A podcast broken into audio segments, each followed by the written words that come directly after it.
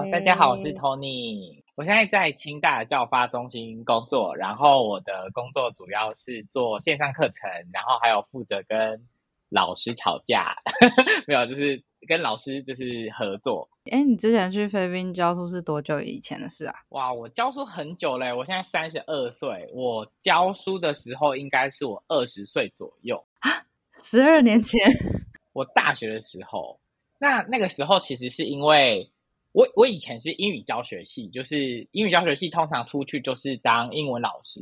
他要不去当补习班老师，要不去当国小老师，那不然就是考公务员。然后那个时候我记得，因为我们系比较多是教小朋友，然后难道我就是六十岁的时候还要就是非常活泼的跟同学说 Good morning everyone, welcome to Tony's class. In today's class, we are going to do do do do do. 我就想说，天哪！我五十岁、六十岁的时候，有一点不想要这么活泼。然后那个时候，我就觉得教英文没有很快乐，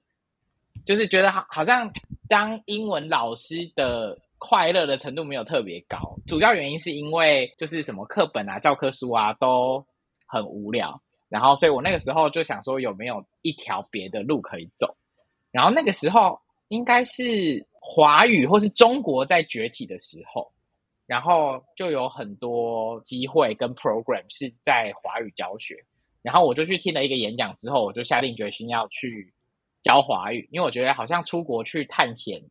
是一个蛮有趣的事情。不过一开始并没有没有选菲律宾，诶，其实我一开始是去报名的时候，我是去报名泰国，因为我就是是。这个甄选的名次，我算是第一名。然后那个时候我就是可以去泰国，我们老师就问我说，我可不可以不要去泰国？原因是因为他说泰国相对比较安全。他问我说，可不可以去比较危险的菲律宾？因为我学姐她没有，她不是她第二名还是第三名，然后她没有办法去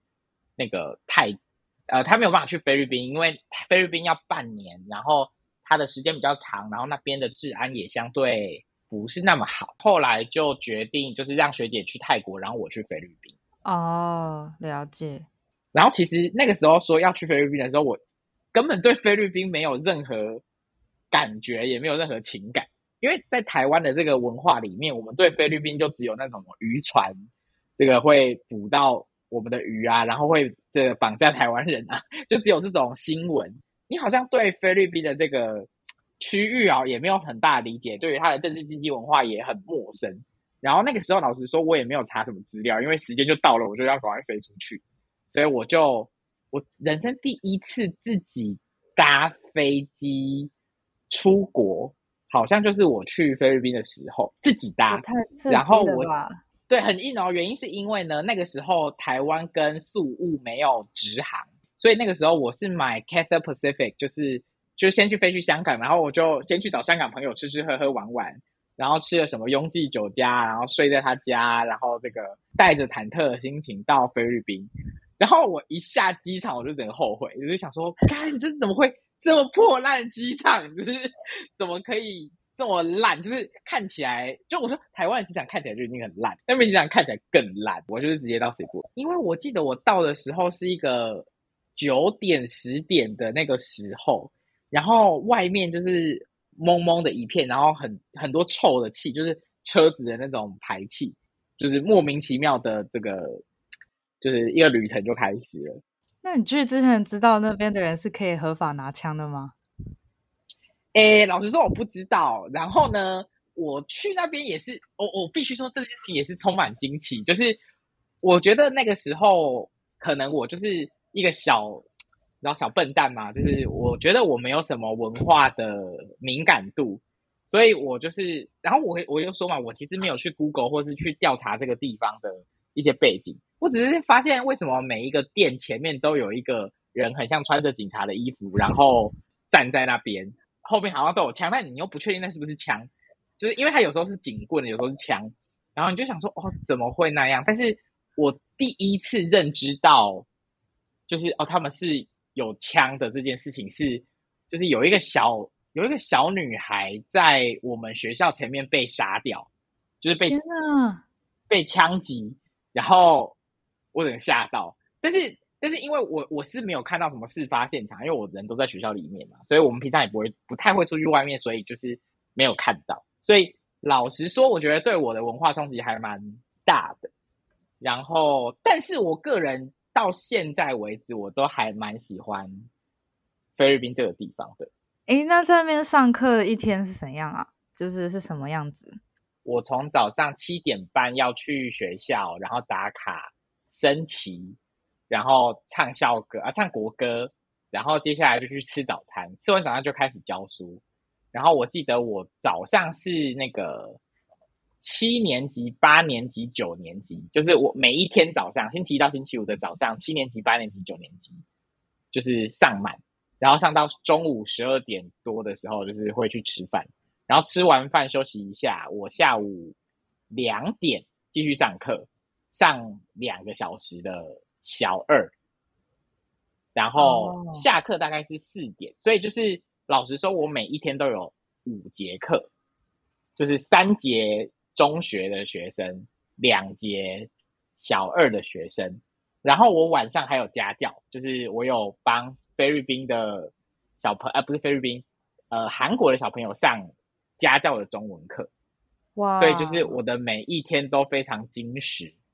很忙欸，对。他的他的多是因为我教的都不同年段啊，等于我要背四个班级加一个家教的分量。那边的教学资源其实蛮缺乏的，就是他们的还是用黑板啊，他们的黑板是一块木板，然后上面涂黑板漆，所以你把东西粘在上，我就想说我要买磁铁，然后我贴上去，然后就掉下来，贴上去就掉下来。哦，原来是木头，怎么会？对，是木头。然后所以后来我就知道说，哦，我要贴东西的话，我要用胶带，然后粘在。就是黑板上，然后再撕掉，没有投影机，所以就是后来我实在是受不了，嗯、就是我都手做教具，你知道吗？后来我实在受不了，我就觉得我我实在是没有力气跟时间备课，我就自己去百货公司买了一台投影机。是很有画面啊，好像电影里面那一种，就是去到异乡的那一种 那种老师，他们的贫富差距超级无敌大。原因是因为呢，我去的那间学校是私立学校。所以我一个班级的学生就大概十几二十个，非常非常少。但是我知道那边的公立学校一般是一百多个人，然后他们的老师都没有办法把学生的名字记起来。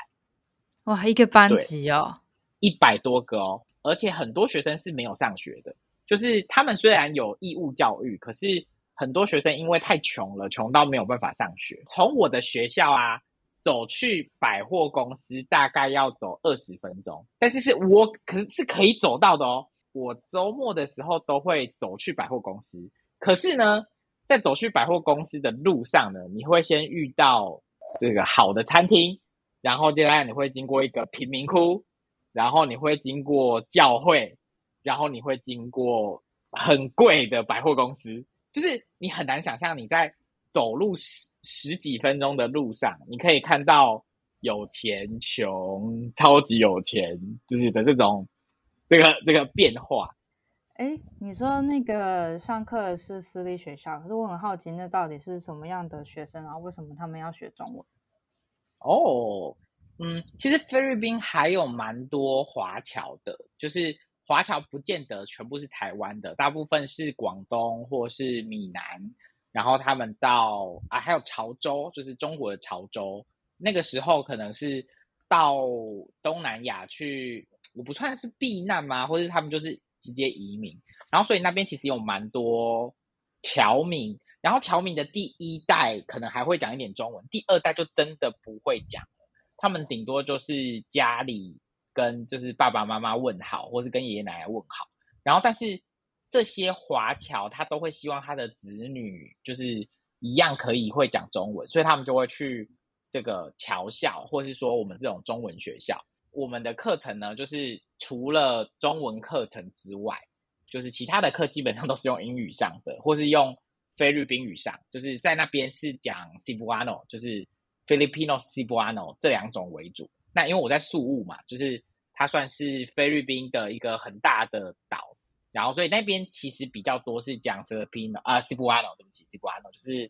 呃宿务语，所以学生其实都是用英文上课跟宿务语上课。大部分的学生如果他要去私校的话，就是你的家境可能要好一点点，然后或是说你已经有华侨的血统，你就会去私校上课。可是我去的那个学校有点特别，就是以前这种这种侨校啊，大部分都是华人去经营。可是因为嗯华人那个这个这个越来越少，然后后来有很多就是如果你们知道宿雾的话，你会知道很多去人是去那边学英文的，你知道吗？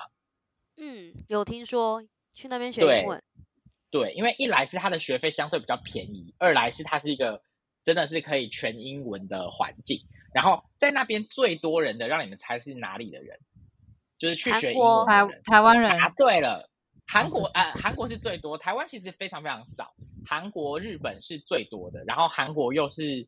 重中之重的多，所以其实我的老板呢，是他买下了这间私立学校，然后呢，他这个，所以这间学校的前半段还是中文学校嘛，但是后半段就是是。他他的那个英文的这个公司，所以他其实是在这间学校的后面，就是有一个英文的 camp，就是他们就是类似那种夏令营的感觉，可是他就是一年四季都有的营队，呃，菲律宾籍的老师去教学生英文，然后学生从幼稚园到诶没有，应该是国小到。高中甚至成人都有。我想到之前我们去宿务毕业旅行的时候，我们去的按摩店老板也是韩国人。宿务，或是说那里，其实就是我必须说，它算是一个小岛，可是它其实跟泰国那种地方不太一样。菲律宾感觉没有什么按摩的，怎么讲？文化吗？风、就是、对文化，对对对。然后那里真的很多，就是店家，其实它背后你可能。如如果你去的不是菲律宾，不是主要是菲律宾文化的店，例如说他是卖异国料理，那基本上都是不是老板都不是当地人，都是要不是韩国人，嗯、要不是华侨。对，不好奇妙，为什么韩国这么多要去菲律宾，不管是做生意还是学英文？因为就地理位置，它也不是特别近啊。嗯嗯嗯，韩国的学生其实跟台湾，我觉得很大的差别是。韩国是一个竞争非常强的环境。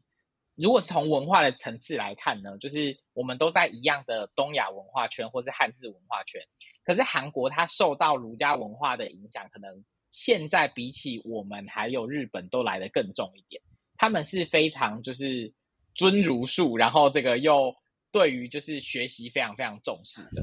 然后而且他们的那个。社会非我我个人觉得啦，他们的商跟商业的那个主义非常非常重，所以他们的竞争性很强。那在一个商业竞争性很强的环境，就是如果你要胜出，你就是要除了你的韩文好之外，你可能主要 Excel 大家的，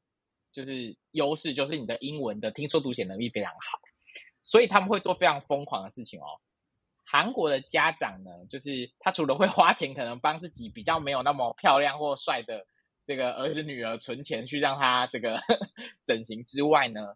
他们也会帮小孩存钱让他去出国留学。比较有钱的就会把他送到就是欧美啊，就是就是比较真的是 authentic 讲英文的地方。相对没有那么有钱的就会送去宿务，而且他们是直接把小孩丢在那边，把小孩一个人丢去那里。然后让他在那边生活半年一年，哇！然后，但是学小孩会在那个地方 catch up 他的英文，就是我必须承认，他们小朋友的英文在那边半年一年以后真的是非常非常好，因为他不得不也没有办法跟父母讲到话，他就是在一个新的环境，每天要上英文课，用英文沟通，买东西，出去逛街，有点可怜又有点好哎。令我有一点难过的是，就是我教到一课是你以后想要做什么工作或是职业，然后呢，我的菲律宾学生呢，他们回答就是很多才多艺，就是很奇怪，有人要做什么这个就是护士，因为呃菲律宾那边有很多护校，所以就是很多人说要做护士，然后说要当什么珠宝店的老板娘，然后说要做这个这个老师，然后还有做什么。很有的没有的，就是你会觉得哦，你听到很多有趣的答案。那你知道我韩国的学生跟我说他们想要做什么吗？叫你们猜。英文老师，做商人，不是，去三星工作，去三星工作有人，但是不是最多人。他们想要当公务员，就是公务员。啊，然后所以你你对你说，公务员需要会讲英文吗？对啊，要竞争力这么强。我觉得，哎，他的公务员可能也会需要英文。为什么？我就问他为什么要就是当公务员，他就说说，因为他的爸爸妈妈可能以前在一个企业，然后被之前或辞退了，他们的工作就不是那种很稳定的工作。他们跟我讲的理由都是哦，公务员是一个很稳定的工作，然后所以你就可以理解说，哦，他们的社会已经竞争到找一份。安稳的工作是非常重要的。他跟台湾人当公务员的那个心态有一点点不一样。对我来说，我也是一个新的文化刺激。虽然我去的是菲律宾，可是其实我学到很多韩国的文化，然后还有他们一些比较不是那么直接了解的东西。因为我相信，如果你去韩国玩，你可能也不知道这些事情。对。嗯对，我之前在中国工作的时候遇到，就是有韩国同事，然后我就说，为什么你要选择中国公司？他就说，因为韩国太可怕了，优秀的人满街都是，所以他们如果有机会为一个就是外国企业工作，他们也会觉得很棒。嗯嗯嗯，而且呃，韩国除了他的工作压力非常大之外，他的我觉得他们的方法都蛮激进的。例如说，如果是台湾的家长好了，你想要小孩就是英文程度很好。你可能只是把他送去补习班嘛，你不会把小孩丢到一个外国的环境，在他这么小的时候，小一、小二，诶，你会把小一、小二的小孩丢去外国学英文吗？然后除了这个之外，我觉得他们的其他举动也让我觉得非常害怕。例如说，他们的女生会跟我，我们会一起去吃什么烧肉，然后喝酒嘛，然后我们吃很多，我们不是觉得很开心吗？然后但是这些女生回去就是她会。他们教我说，把那个手指伸到喉咙里面去催吐，把东西都吐出来，因为他要保持纤细的身材。对，他们要瘦。然后我就想说，这是真实的，这是真实的。然后我就无完全无法理解，我就想说，那你就不要吃那么多嘛，你为什么要吃的很多又要催吐？他就说说，我跟朋友出去就是要就是很尽情的玩乐，但是你又要很瘦。然后就，哇，就是这个 culture 的。样态跟华人可能有点不太一样，我们华人讲求至中和，就是中庸之道，所以就是吃刚刚好就好了，吃的就是符合自己的需要就好了。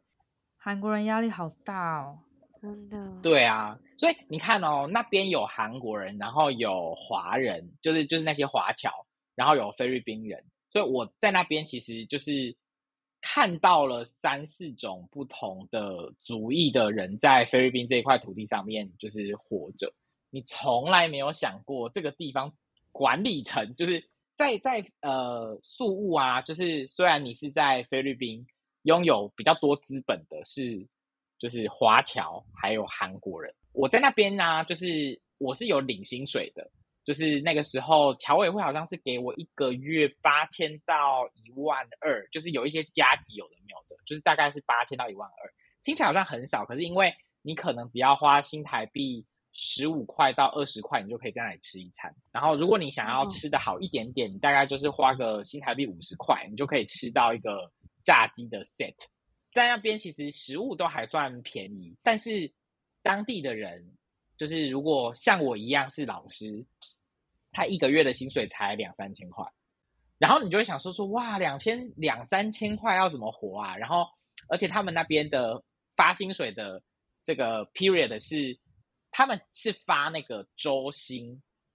原因是因为呢，他们一周就会把薪水花光了，在花钱上面不会想说我要存钱，所以他们通常钱拿到就花光。我一开始去我也很不能理解说，哎。为什么商店没有卖大罐的沐浴乳跟洗发精？后来才知道说，哦，因为他们买不起大罐的沐浴乳跟洗发精，他们都是买那种吸带瓶啊，或是那种小包装的沐浴乳、洗发精。而且那时候你应该，嗯，是住学校宿舍嘛，所以其实花钱也比较省，就是不用再去租房子什么的。对，就是我是住学校宿舍，然后呃，我还有专门的，就是就是佣人会帮我。就是洗衣服、折棉被、清扫房间，所以我每天醒来，我打开门之后，他就会把洗好的衣服烫好、折好，然后放在篮子里面给我。天哪，然后自己的服务哦，真的，这也太棒了吧！超棒，嗯，可能是那边的人力便宜，然后薪水也很低。他们这个好像很平常，像我的学生都有自己的雅雅，都有自己的佣人。Oh. 对，你要想嘛，因为我的学生都是比较有钱的，放学啊，什么接送啊，就是这些雅雅，他们。甚至有时候学生来的时候，他们就坐在学校外面，然后聊天啊。诶，所以，所以如果说以后我自己有小孩，然后我想要送去菲律宾学英文，你会觉得他的生活环境其实还算舒适吗？呃，通常我就跟你去的那个 institute 的价格有关系。哦，就是我个人觉得，我在我的我去的那个 institute 里面，是我觉得环境啊什么都还算适中，然后它就是没有奢华的。东西，可是我觉得它的 curriculum，然后它的助教，还有它的整个 system 是好的，就是我觉得它算还算面面俱到，该有的都有。那但那边也有一些比较贵族的，那那边贵族的可能就是你吃的、用的、喝的都特别好，因为菲律宾其实呃里面的老师是菲律宾人嘛，但是其实菲律宾也有蛮多呃外外国人、白人。来自什么南非啊，或是一些其他地方，因为那边其实受美国文化影响很大，有一些老美就是那种美国退役的，或是说就是他是美国人，然后他就是不想要认真工作，也会都在菲律宾出现，然后就是靠着他是老白男的那种，就是可能这个他就是老白男啊，就是真的老又胖，然后老白男，然后当地的女生就很喜欢跟那种老白男。这个勾搭关系，真的真的就是他们就觉得说，哦，感觉就是一个 sugar daddy，然后可以可以这个这个就一起出去吃饭喝酒是很快乐的事情。哦，那那安全呢？就是如果我把小孩送过去，会需要担心？我觉得我觉得需要注意，可是我觉得也没有那么不安全，因为。通常那种游学团都不会让小孩自己出去，就是他们都是有接送的车啊，有接送的老师会照顾他们的就是个人安全。就是我觉得这样养出来的小孩其实蛮坚强的。他们虽然爸妈不在，可是他们不是一个人，他们其实是会跟其他小孩一起共同生活玩在一起。然后我觉得他也会比较能够 appreciate 那一段回忆，就是所以我觉得。如果你未来有小孩，然后你希望把小孩放到一个地方去学英文或是独立学习，我觉得我还是蛮推荐菲律宾的，CP 值非常高。然后我至今觉得没有其他地方的海滩比菲律宾更漂亮。哇，好想去哦！对，虽然我们也有去过了，但是就还是还想再去，就是长期的定居。呃，长期的定居我是不是很推荐？因为那边没有那么方便。但是我觉得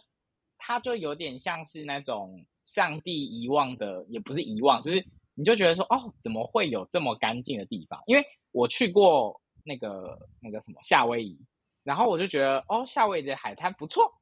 但是没有菲律宾干净跟漂亮。哇，原来这么厉害！我我觉得啦，我觉得，可是可能。也有其他的地方很漂亮，只是刚好我去过的地方里面，我觉得它是我真的是印象很深刻的美。而且你不要去那种很多人去的岛，你就可以真的看到那种非常漂亮的海滩。那送小孩过去有没有那种家长随行的方案？有，也有，就是有一些是家长也学英文，然后小孩也学英文的方案。好啊，我需要这个。你去，然后小朋友他就会跟其他小朋友一起学英文，然后家长就会自己去上成人班。那你教书以外时间，你会做些什么事情啊？你会出去玩吗？或是菲律宾的假其实非常多。我有时候上课上课，然后他们就会说：“哎，明天放假。”我说：“哈，不放假？”他们放假的那个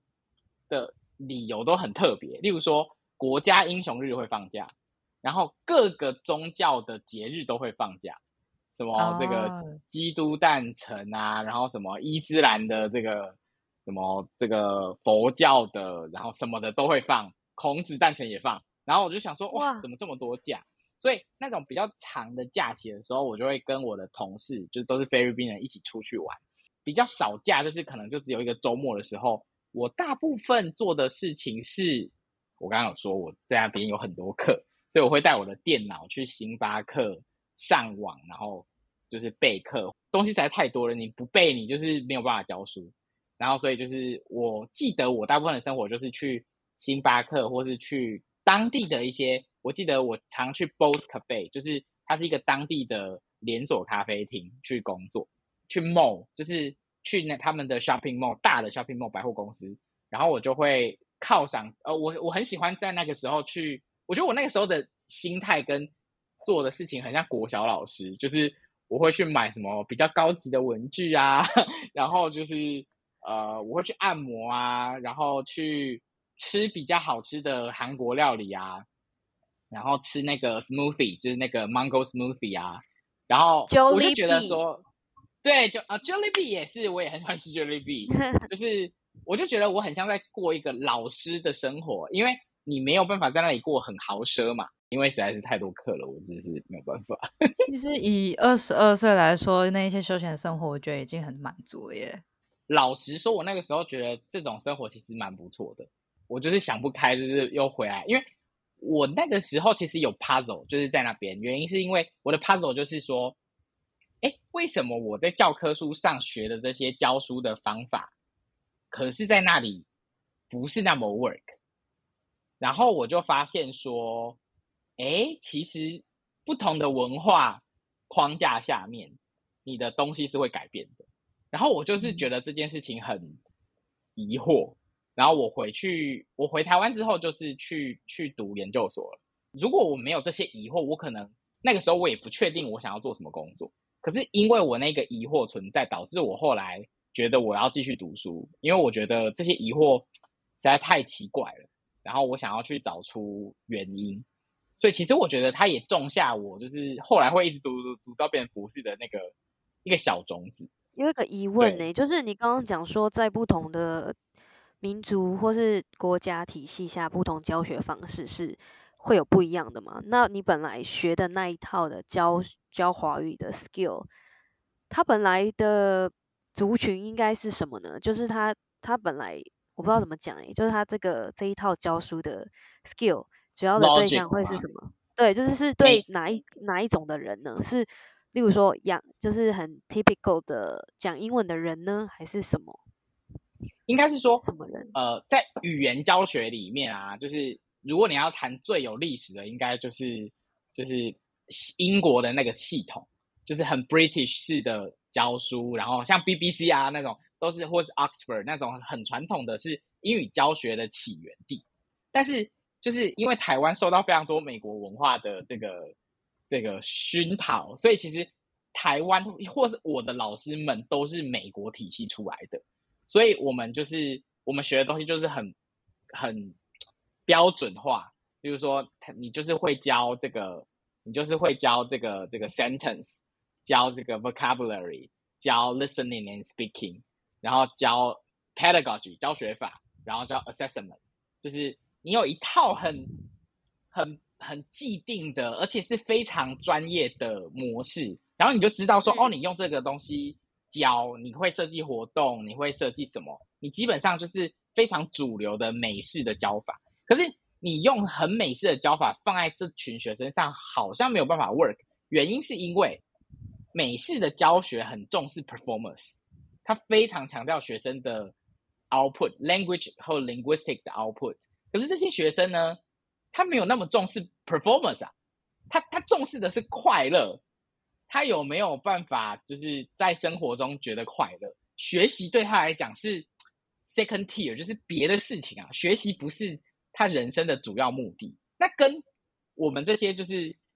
在美国或在台湾被训练的人差太多了。就是我们从小被教说，哦，你要注重成绩，哦，你要注重表现，哦，因为我们的表现会影响我们的未来的下一个 milestone。可是他们可能下一个 milestone 跟我们就已经不一样，他就没有必要为他去准备这个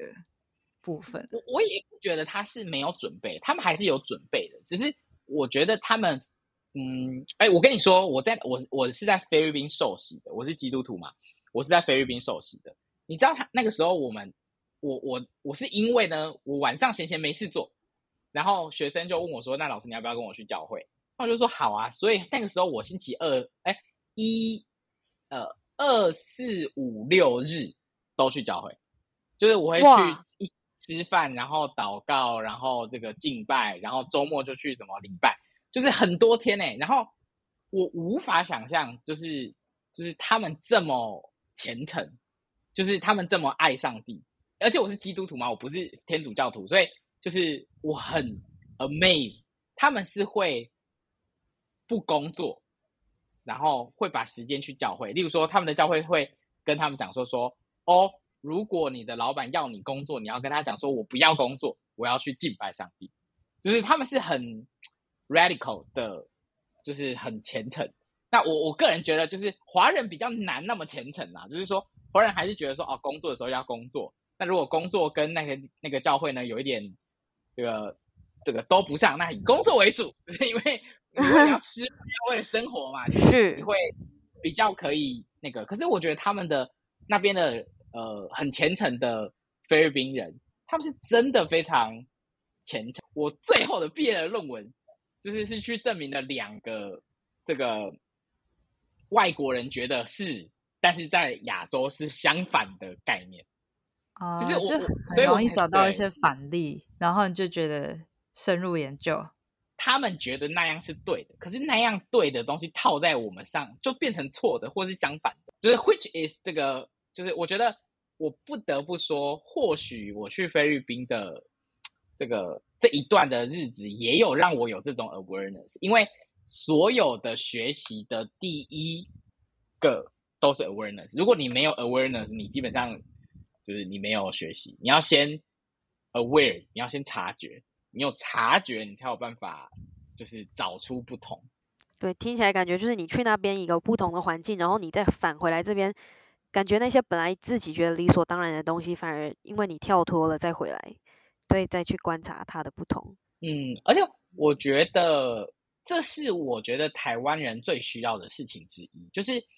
因为我认识非常多，因为我其实去很多地方，我除了去台湾，然后我也我以前也常常去中国大陆，然后我就我其实是非常喜欢跟不是台湾的人接触，就是回到。这个文化在台湾里面，我就会发现说，因为我碰了这么多之后，我更认同我是就是华人，或是我是亚洲的，